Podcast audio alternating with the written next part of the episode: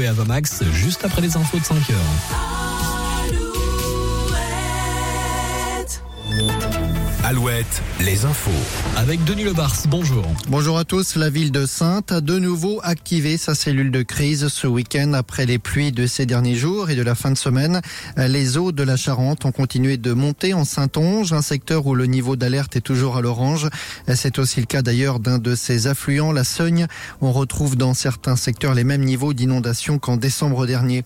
Une nouvelle journée de manifestation des taxis aujourd'hui. Les taxis opposés à la convention qui les lie à l'assurance maladie sur les transports des patients.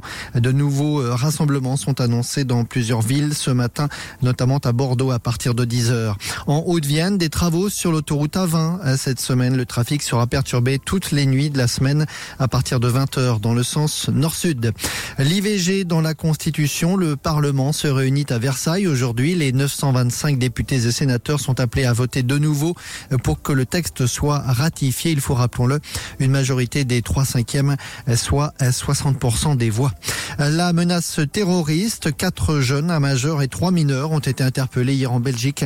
Ils sont soupçonnés d'avoir préparé un attentat. Les arrestations ont eu lieu dans plusieurs villes du pays. On se souvient que Bruxelles avait été le théâtre d'un attentat en 2016. Le rugby et la victoire du Stade Rochelet à deux Flandres hier soir, large victoire 42 à 3 face à Clermont. Un succès qui permet aux maritimes de se hisser au sixième rang du top 14. Une sixième place que les Rochelais partagent avec Pau et le Racing 94. En foot, Brest toujours confortablement installé à la deuxième place du classement de Ligue 1 après sa nouvelle victoire hier après-midi alors que Nantes 14e s'est incliné à la Beaujoire. Le derby entre Rennes et Lorient s'est soldé par une victoire des Morbihanais de Buzyn. Le match se jouait au Roazhon Park. En voile, l'arrivée de l'Arkia Ultime Challenge. Armel Lecléage, troisième du Tour du Monde, est arrivé à Brest hier soir. Beaucoup de monde pour l'accueillir.